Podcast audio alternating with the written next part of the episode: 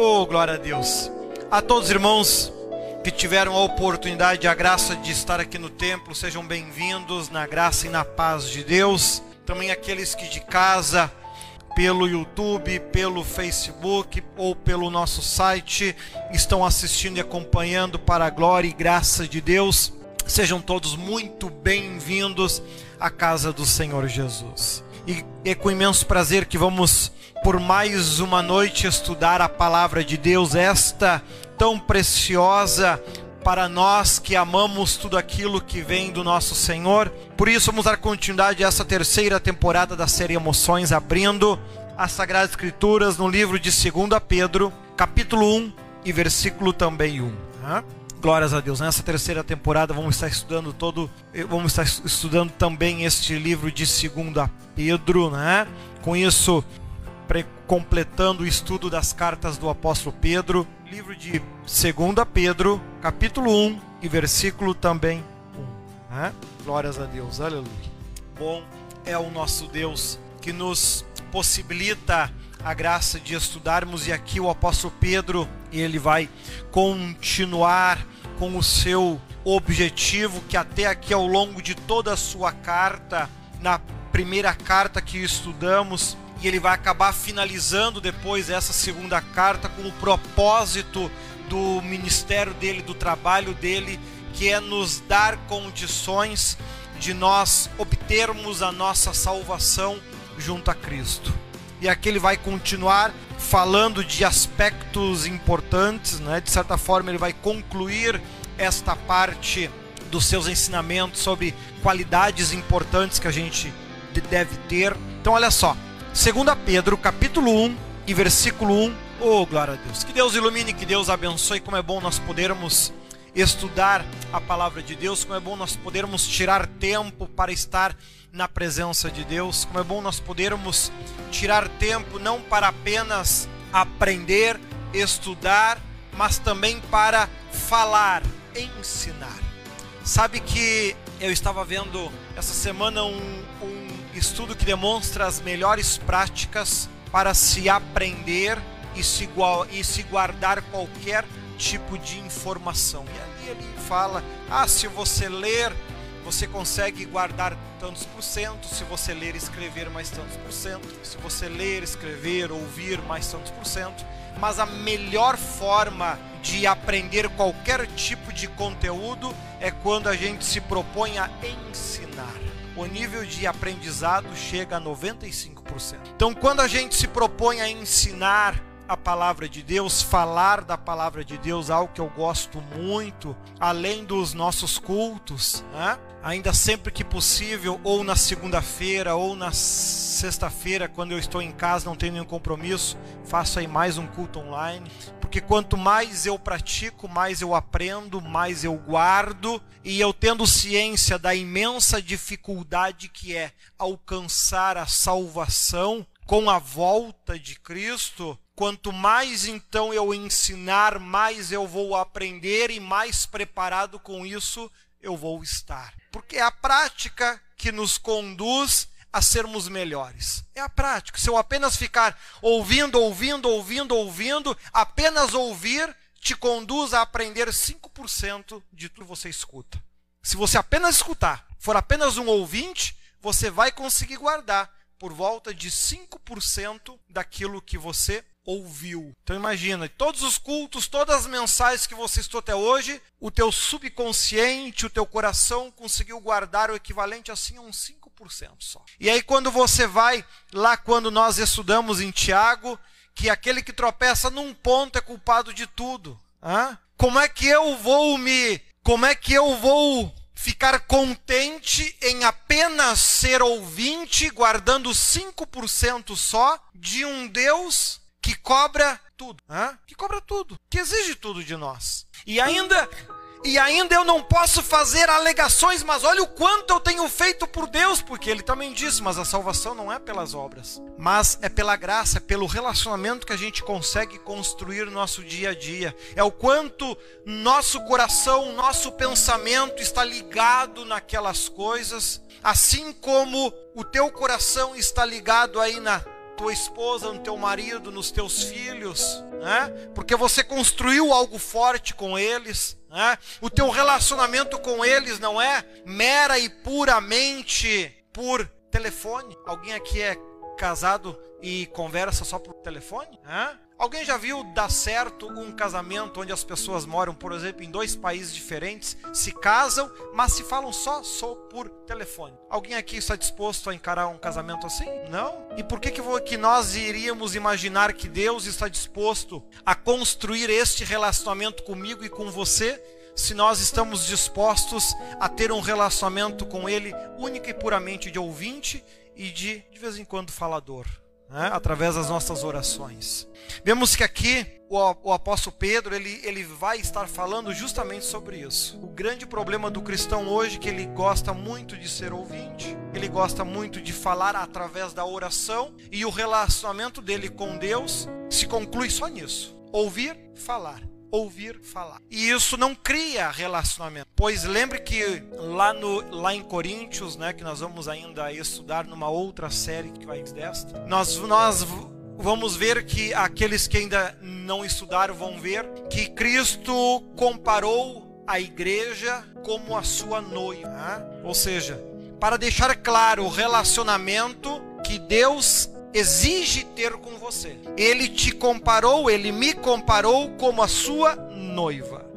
Tem como eu pegar e, ah, eu decidi me casar, mas aí eu decidi morar em um país e a minha esposa vai morar em outro. E a gente se fala por telefone, pronto, tá resolvido. É casamento isso? Porque quando a gente fala em casamento, a gente fala em convívio, a gente fala em comunhão, a gente fala em relacionamento, a gente fala em sonhar juntos. A gente fala em construir uma família. E nós, seres humanos, por vezes, quando lá nos nossos relacionamentos isso passa a ser tão importante que a pessoa passa atenta ou preocupada com a sua família quase que de forma integral. Preocupada se tem com o que comer, se está bem, se está doente, se não está. Isso vira algo de domingo a domingo. Né? Ninguém enjoa disso. Né? Alguma vez o teu filho ficou doente e você diz: Ah, hoje eu não vou cuidar dele porque eu estou enjoado de criança. Né? Algum dia a tua esposa quis conversar com você e você disse: Ah, hoje eu não estou afim de conversar porque eu estou enjoado de mulher. Bom, se ela falar isso, se tu falar isso para ela, vai dizer, tá cortando para outro lado. Agora, quando o nosso relacionamento é com Deus, aí nós queremos construir práticas que nós já sabemos que na prática não funciona. Nós não queremos construir com Deus um relacionamento semelhante àquele que nós construirmos entre marido, mulher, filhos. Não queremos, mesmo a Bíblia deixando claro que é este relacionamento que Deus espera ter com nós. Tão forte quanto. E ele começa ali dizendo do versículo 1 ao versículo 2, né? Simão Pedro, ele deixa ali escrito que foi ele mesmo quem escreveu essa carta, aos que conosco alcançaram fé igualmente preciosa pela justiça de nosso Deus e Salvador Jesus Cristo. Graça e paz vos sejam multiplicadas pelo conhecimento de Deus e de Jesus, nosso Senhor. Ele já começa falando conhecimento. Ser um cristão, construir uma vida, um relacionamento com Deus, é necessário ter conhecimento. É preciso conhecer. Quando você se você decidiu se casar, hein? você casou com a primeira mulher que apareceu, com o primeiro homem que apareceu, ou você escolheu? Hein? Se homem é tudo igual, por que, não casou com o primeiro que aparece? Se mulher é tudo igual, por que não casou com a primeira que apareceu? Porque não é tudo igual. Assim também o nosso relacionamento com Deus, como nós queremos ser a noiva de Cristo, se, se sequer conhecemos aquilo que Ele gosta, aquilo que Ele não gosta, aquilo que Ele deseja, aquilo que Ele não deseja, aquilo que Ele concorda, aquilo que Ele não concorda. Se não o conhecemos, como poderemos querer que ele se interesse em construir esse relacionamento conosco, se você sequer se preocupa em se fazer conhecer por ele.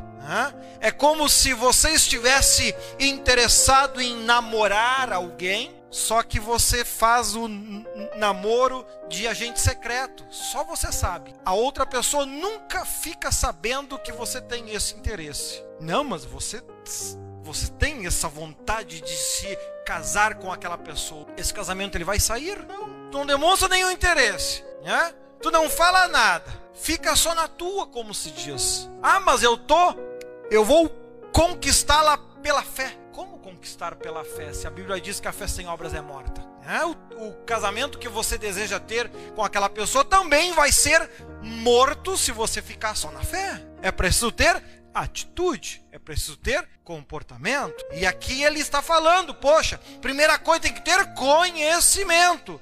Segundo, ele fala ó, do 3 ao 4. Aí ele fala que há comportamentos que Deus não gosta. Né? A maior parte das mulheres gostam, por exemplo, né, de fidelidade. Fidelidade no relacionamento, querem exclusividade. Né? A maioria das mulheres querem exclusividade. Né? Mas aí, quem sabe o homem, ele gosta de ser exclusivo para todas.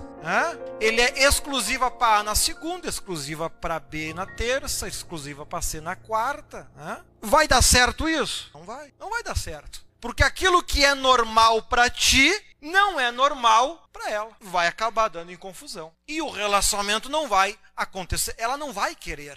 Ela não vai querer um relacionamento assim. E aqui do versículo 3 ao versículo 4, ele aqui está falando, olha só, como o seu divino poder nos deu tudo o que diz respeito à vida e piedade, pelo conhecimento daquele que nos chamou pela sua glória e virtude pelas quais ele nos tem dado grandíssimas e preciosas promessas, para que por elas fiqueis participantes da natureza divina, havendo escapado da corrupção que pela concupiscência há no mundo. Ou seja, Deus, ele deixou claro para mim e para você aquilo que ele gosta e aquilo que ele não gosta. Ele está disposto a construir um relacionamento eterno conosco. Porém, ele tem as suas exigências. Né? E ele, por ser um Deus tão bom e poderoso, né?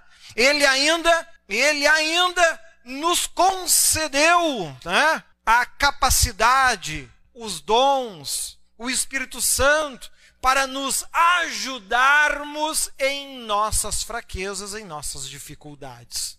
Para que assim a gente consiga compreender para ti o pecado até pode ser normal e natural. Faz isso a vida toda. Para Deus não é. E aí você precisa escolher ou o pecado ou Deus. É como aquele homem, ele quer casar com aquela mulher, só que ele vai ter que escolher ou ele fica com todas ou ele fica com as duas coisas não vai dar certo. Não vai acontecer. Hã? Vemos que então ele continua dizendo e apontando o quê? Quando está falando em conhecimento, ele vai deixando claro aquilo que ele espera de mim, aquilo que ele espera de você. Né? Deus, ele não está esperando ter casa, comida e roupa lavada. Né? Assim como a maior parte das mulheres, quando se casam, elas não se casam com o objetivo de ter isso. Quando o marido ele se preocupa apenas em dar isso, ele começa a se afastar da mulher emocionalmente ele começa a se afastar da mulher e começam a criar entre o homem e a mulher barreiras, começam a criar divisões. O homem já não consegue ter liberdade de falar tudo para a mulher que ele gostaria. A mulher já não consegue falar para o seu marido tudo aquilo que ela gostaria. Começa a haver barreiras e divisões, seja pela maneira de ser, de agir, de pensar, de se comportar e assim. É isso que acontece entre nós e Deus quando nós nos nós passamos a praticar o pecado como algo normal e não colocar aquilo que é importante para Deus na nossa vida. Lá no passado, se a memória não me engana, foi Jeremias, que ele chama isso de, ele diz que as vossas iniquidades fazem divisão entre vós e o vosso Deus. É, ou seja, então quando eu sou uma pessoa, quem sabe assim, um tanto ignorante, explosiva, nervosa, pavio curto. Né? Seja lá qual for o apelido que você queira dar. A outra pessoa, ela vai começar a sentir sentir retraída, ela não vai chegar e se abrir, já que você está demonstrando não ser uma pessoa equilibrada. Com isso, já e assim acontece entre nós e Deus. Então ele, ele vai dizer aqui, ó, do versículo 5 ao versículo 8, uma, uma, algumas qualidades que são importantes que você deve ter na tua vida. Olha só, versículo 5 ao versículo 8. E vós também, pondo nisto mesmo toda diligência, acrescentai à vossa fé a virtude, a virtude, a ciência, a ciência, a temperança, a temperança, a paciência, a paciência, a piedade, e a piedade, o amor fraternal, e o amor fraternal, a caridade. Em outra tradução, né, ele está dizendo, ou seja, tu precisa ter para que Deus comece a se interessar por você. Não está falando em casamento, está falando em é quem sabe, né? É quando você começa a se interessar por alguém. Para Deus começar a se interessar em construir um relacionamento com você, você precisa ter primeiro bondade. Tem que acrescentar a tua bondade fé. Acrescentar a bondade e a fé domínio próprio. A bondade, a fé e ao domínio próprio tem que acrescentar perseverança. Né? Vai anotando a receita aí. Além da bondade, da fé, domínio próprio, perseverança, tem que acrescentar devoção a Deus. Além da bondade, da fé, domínio próprio, perseverança, devoção a Deus, acrescente a amizade cristã. E além da bondade em relacionamento humano aqui na terra, se você não consegue construir relacionamentos saudáveis aqui na terra, muito provável que o teu relacionamento com Deus, se é que dá para chamar de relacionamento, esteja bastante fraco. E aí acontece situações como no culto de sábado, que o Senhor deu a oportunidade de trazer o alerta a muitos, né, de todos que estavam presentes, se Jesus voltasse naquele dia, só um subia. Né? Então vemos tamanha a exigência dele. Assim como você não se casou com qualquer pessoa apenas porque ela disse eu gosto de tu, né? pessoas que nem para falar dá, né? Deus também não. Deus não está aí há quase seis mil anos esperando por este relacionamento para na última hora casar com qualquer um que aparece. Hã? Então, olha, nós precisamos então ver o que, que a gente quer da vida. Isso é uma, é uma escolha sua. Você escolhe, você quer construir este casamento com Deus? Você tem, tem todo o direito de dizer que sim e tem todo o direito de dizer que não. Há pessoas que dizem sim e se esforçam muito para isso. Se esforçam tanto quanto se esforçam para ser um bom marido, para ser uma boa esposa, na mesma medida e proporção se esforçam para agradar a Deus. Da mesma forma que se esforçam em fazer coisas que agradam a si, né? tem aqueles que gostam de jogar futebol, tem aqueles que gostam de jogar videogame, tem aqueles que gostam de hibernar ou dormir, né? tem aqueles que gostam de comer, enfim. Também nós precisamos, com a mesma medida e mesma proporção, ter, construirmos este relacionamento com Deus. E aí fica a questão: quanto tempo tu tira da tua vida para escolher outras coisas, para te dedicar a outras coisas, tudo que se refere ao mundo, trabalho e assim por diante. Quanto tempo você tira para te dedicar a Deus? Momento exclusivo que você tira para Deus. Eu vou sentar e vou ler a Bíblia. Eu vou sentar então agora e vou estudar a Bíblia. É, são coisas completamente diferentes. Ler a Bíblia é fácil. Creio que a maioria já deve ter lido a Bíblia toda, acho que mais de uma vez. Isso é uma tarefa extremamente simples e fácil de se fazer. Né? Agora, tirou o tempo para sentar e estudar. Isso que nós estamos falando agora. Chegou no sábado, tem umas horinhas de folga, pegou o celular, abriu lá no, no 2 Pedro capítulo 1 e vai lá estudar novamente esses textos para que você possa guardar isso. O tempo tira para se preocupar em ser melhor para Deus. Às vezes se preocupa no dia dos namorado levar uma flor, levar um presente, né? só porque alguém disse que, que 12 de junho, eu acho que é junho, é dia dos namorados, então uma vez por ano lembra da, da namorada, lembra da esposa, o resto do ano não faz droga no dia? Eu não sei qual é a utilidade disso, cada um, cada doido com a sua Eu não sou muito fã de data, eu gosto de tentar introduzir essas coisas no dia a dia, na forma de dar, na forma de se cortar, na forma de se relacionar, né? Enfim, introduzir isso no dia a dia para que o relacionamento ele seja prazeroso e gostoso não apenas uma vez no ano, no Natal, no aniversário, né? porque senão é claro que vai criar um monte de expectativa, né? Você não se preocupa nunca, o ano todinho. Chega no dia do aniversário e esquece. Puxa vida, aí tu quer levar um tiro no mínimo, né? E tem muito crente que faz o mesmo com Deus. O mesmo. Passa o ano todo mal abre a Bíblia. E abre quando lembra de trazer ela para o culto. Chega numa campanha, quando nós tínhamos campanhas gerais da igreja, não vai. E diz, tô salvo. É igual esse que acha que está casado. Então vemos que há muita semelhança, e não é em vão que depois o apóstolo Paulo, quando vai estar trazendo, como nas suas cartas de Coríntios, ah, uma estrutura na, na questão de uma igreja bem organizada, uma vida bem organizada, já sai um pouco de, dessa questão de emoções que nós estamos estudando em alguns livros, entra mais uma parte estruturante da igreja e do trabalho como a gente tem que ser, como em 1 Coríntios, como em 2 Coríntios, né? como livro de Atos e assim por diante. E nós vemos aqui então que nós temos o direito de escolher. Eu posso me preocupar em ter essas sete qualidades que aqui nós apontamos. Eu posso tocar minha vida como um cego, né? Como aquele marido que se preocupa em dar, dar casa, comida e pronto, ele chega em casa, ele se atira no sofá e ali ele passa horas com o controle, porque eu não sei qual é a graça disso. Mas enfim, cada doido com a sua mania, né? Aí ele passa 500, caça, 500 canais, não olha dois. Né? Não sei, eu não tenho hábito. Eu, para mim, televisão tendo uns três canais só já é muito, que é alguma coisinha só que eu olho alguns horários específicos. E só, né? não é um hábito. Agora, é uma escolha de comportamento. Quem sabe a forma que você está vivendo hoje, tu está fazendo muita coisa bonita, muita coisa legal. É fiel no dízimo, nas ofertas, frequenta a igreja, né? mas não está construindo um relacionamento com Deus. Não está construindo um relacionamento de realmente de filho, um relacionamento de realmente de marido, de esposa. Não está construindo algo que vale a pena. Tu apenas é aquele, ah, eu faço porque alguém mandou.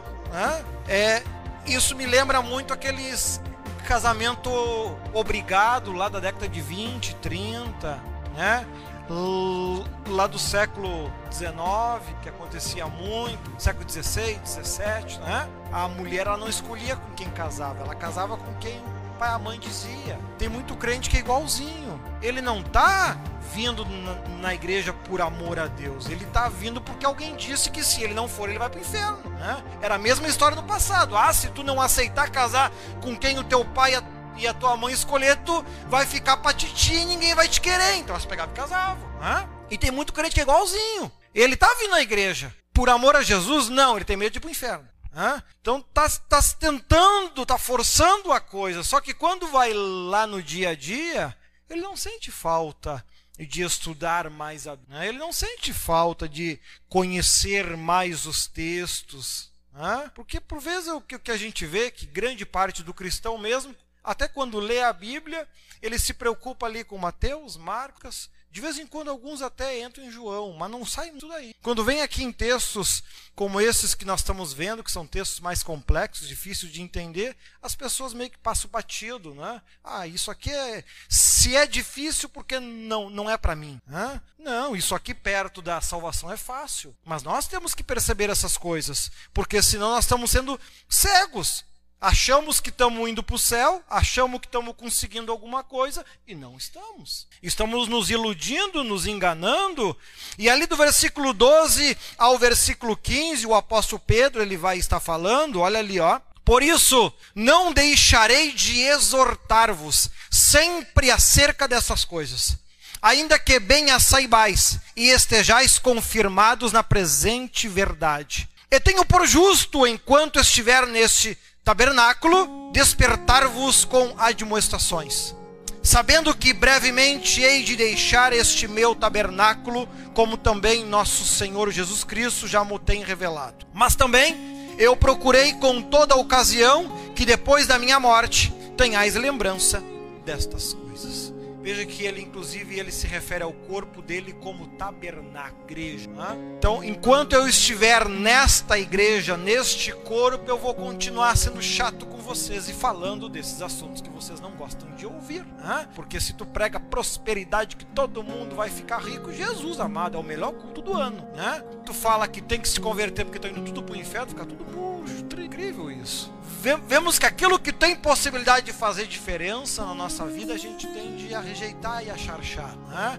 Às vezes a gente passa duas, três horas em frente a uma televisão. Se no final tu, perguntar para a pessoa o que, que ela assistiu e viu, ela não lembra 2%. Me conta o filme, ela lembra tal, talvez o início e o fim. Só. E ficou ali duas horas. Agora, quando é para estudar a palavra de Deus, o teu coração está escolhendo. Quem sabe nesse momento, o teu coração está rejeitando, o teu íntimo está rejeitando a Deus. A tua boca está falando, não, eu amo Deus. E o teu coração, amo nada. É chato.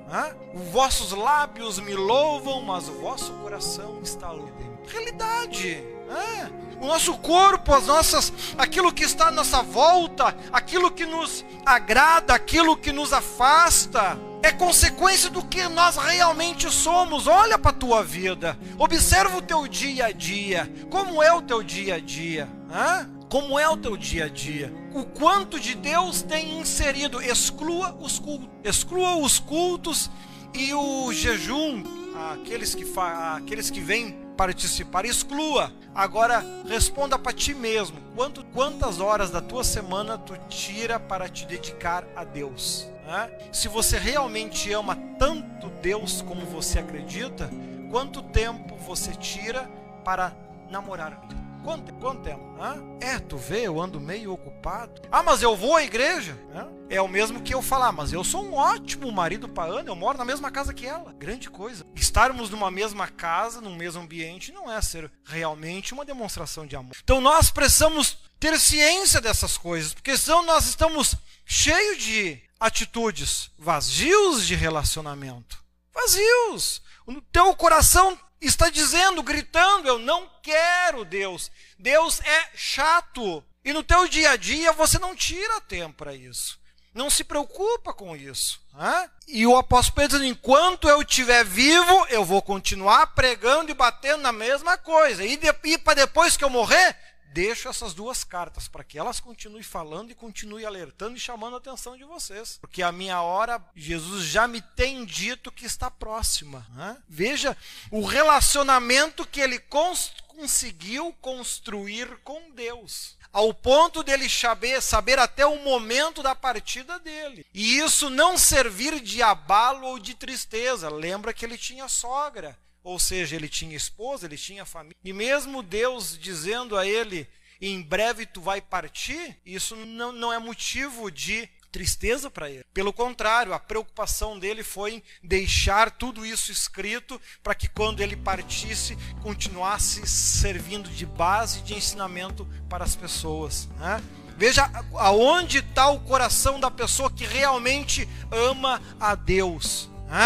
E ali ele conclui, do versículo 16 ao versículo 19: Tudo aquilo que eu vos estou falando, que eu estou dizendo para vós, não é coisas inventadas, ditas por, por mentes criativas, mas nós vimos todas essas coisas. Nós vimos Jesus Cristo face a face. Nós ouvimos Deus lá sobre o monte dizendo para Jesus: Este é o meu filho amado em quem me alegro. Ou seja, Pedro aqui está relatando que aquilo que aconteceu lá no batismo de Jesus, lembra? Lá no batismo de Jesus, também aconteceu em outro momento que eles estavam sobre um monte orando. Não aconteceu apenas uma vez. E ele descreve: Nós vimos a voz vindo do céu e falando com, nós, com todos que ali estavam, todos ouviram.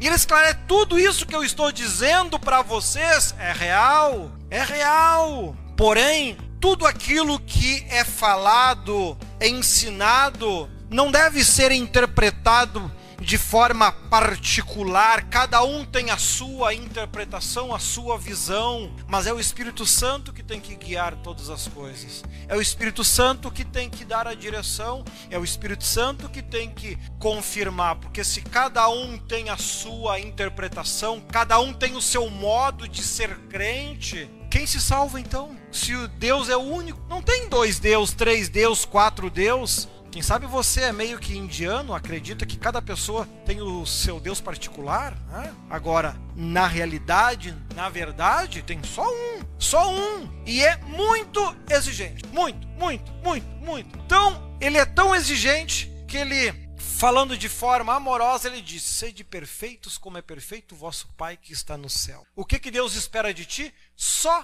perfeição, mais nada. Tu sendo perfeito tá bom. Hã? E tal. Claro que tem muito crente que já se acha, não, mas eu sou perfeito. Oh, beleza, né? Já eu prefiro adotar os ensinamentos do apóstolo Paulo. Não falo tais coisas como se já tivesse alcançado a salvação, mas estou caminhando em direção a elas. Então nós precisamos ter consciência. A forma como você se relaciona no teu dia a dia, o quanto você gosta e o quanto que você não gosta. De forma resumida, o quanto Deus está presente na tua vida se você excluir todos os dias de quanto tempo você consegue tirar para Deus. Ah, mas eu trabalho em três empregos, em quatro empregos, em cinco empregos, em seis empregos. Amém. Continua assim que tu, quando Jesus voltar, tu vai ter casa, comida, trabalho, não vai ter problema nenhum. Né? Tu vai continuar tocando a tua vida. Né? Imagina, eu até brincava antes que, imagina se sábado, quando ele falou apenas uma pessoa se salvaria, né? olha só que beleza